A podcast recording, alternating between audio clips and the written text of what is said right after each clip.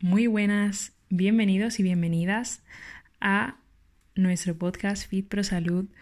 Hoy me apetece contarte una cosa y es que cuando decidí estudiar enfermería tenía muy claro que mi propósito más allá de cuidar a las personas enfermas era ayudarlas a tener una buena salud.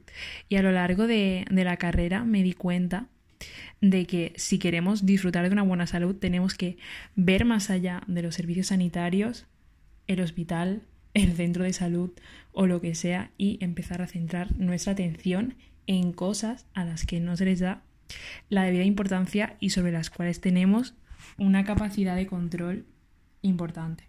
Entonces, eh, ¿qué va a determinar nuestra salud? ¿Dónde deberíamos de poner el foco? Pues esto ya se ha estudiado y será dado el nombre de determinantes de la salud y se divide en cuatro grupos, las condiciones de vida, el entorno, nuestra biología y los servicios sanitarios. Las condiciones de vida se refieren a eh, el lugar donde vivimos, la educación que tenemos, la alimentación que llevamos, nuestro estilo de vida, eh, si hacemos un ejercicio físico y ciertos hábitos como los hábitos tóxicos, si decides fumar, beber, etc. Bueno, me imagino que nos podemos hacer una idea de qué son las condiciones de vida. Después el entorno, principalmente aquí el factor más importante es la contaminación. Después nuestra biología, nuestros genes y con lo que venimos de fábrica, que también hay que decir que en cierto modo se puede modificar eh, con el entorno. Hay factores que, pueden modificar la expresión genética.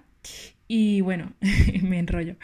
Y por último, los servicios sanitarios, es decir, la calidad eh, de nuestros servicios sanitarios, la proximidad, el acceso que tengamos, etc. Y cada uno de, de, estos determinantes de la salud va a influir en mayor o menor medida sobre nuestra salud.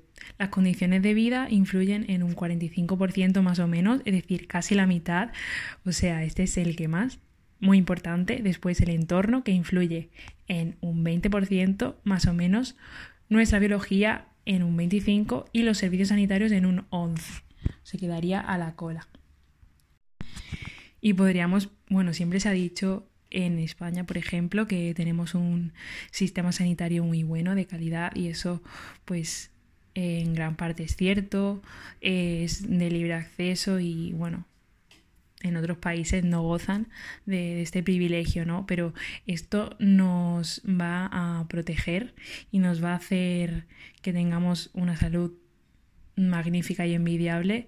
No, por desgracia no, ya que eh, la capacidad de influencia que tiene este factor sobre nuestra salud es insignificante comparada con el entorno y las condiciones de vida que juntos van a sumar eh, más de un 60% eh, de influencia sobre nuestros niveles de salud. Entonces, viendo la importancia de estos factores, eh, ¿cuánto dinero creéis que invierten los estados en las condiciones de vida y el entorno, por ejemplo, que son los, los que más influyen? la verdad es que la cifra es abrumadora y espeluznante. Invierten un, alrededor de un 3%. Sí. Y en los servicios sanitarios, que influyen en un 11% sobre nuestra salud, invierten más del 90%. Bueno, la realidad es que la inversión que se hace por aquello que determina más del 60% de nuestra salud es ridícula. Entonces, dada la situación, ¿qué puedo hacer? Desde mi punto de vista, y esto ya no son datos estadísticos, de evidencia científica ni nada de eso, deberíamos de dejar de delegar la responsabilidad de nuestra salud y no dejarla en manos del sistema o de lo que sea o de quien sea y empezar a tomar conciencia de, del poder que todos tenemos de influir en nuestra propia salud. Acudir a profesionales y hacer uso de los servicios sanitarios es, por supuesto, en muchos casos imprescindible y de gran ayuda.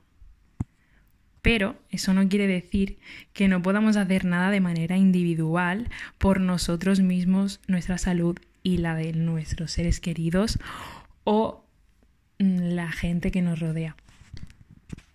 He visto que la gente está cayendo como moscas uno tras otro en problemas de salud que siempre son los mismos y, y además se observa que todos siguen un patrón de, de, conductas y de hábitos similares y al final pues acaban todos eh, con una situación, os aseguro que nada agradable. Y bueno, verlo de cerca impacta mucho más que verlo en, en un yo que sé, en un papel o, en internet o lo que sea. Y la realidad es que los datos están ahí y hay muchas enfermedades eh, que son de verdad verdaderas epidemias como las enfermedades metabólicas, diabetes, obesidad, enfermedades cardiovasculares que están afectando, afectándonos a todos y de manera increíble y creo que tomar conciencia de ello y, y, dejar de cometer los mismos errores que, que, están cometiendo muchas personas nos puede salvar, de verdad os lo digo, de, de algo muy serio. Y en gran medida creo que todo esto viene porque hay mucha desinformación, eh, además no se nos ha educado en salud, hay una manip manipulación muy grande, como hablaba en el último episodio de, este podcast, el de tu salud es un negocio. También el entorno es desfavorable hacia el cambio a hábitos saludables y te mueve a, hacia el lado oscuro, por así decirlo. Y también creo que subestimamos nuestra capacidad de, de, mejorar la salud, de mantener una buena salud. Y, y, nada, quería lanzar esta reflexión por si a alguna persona le sirve.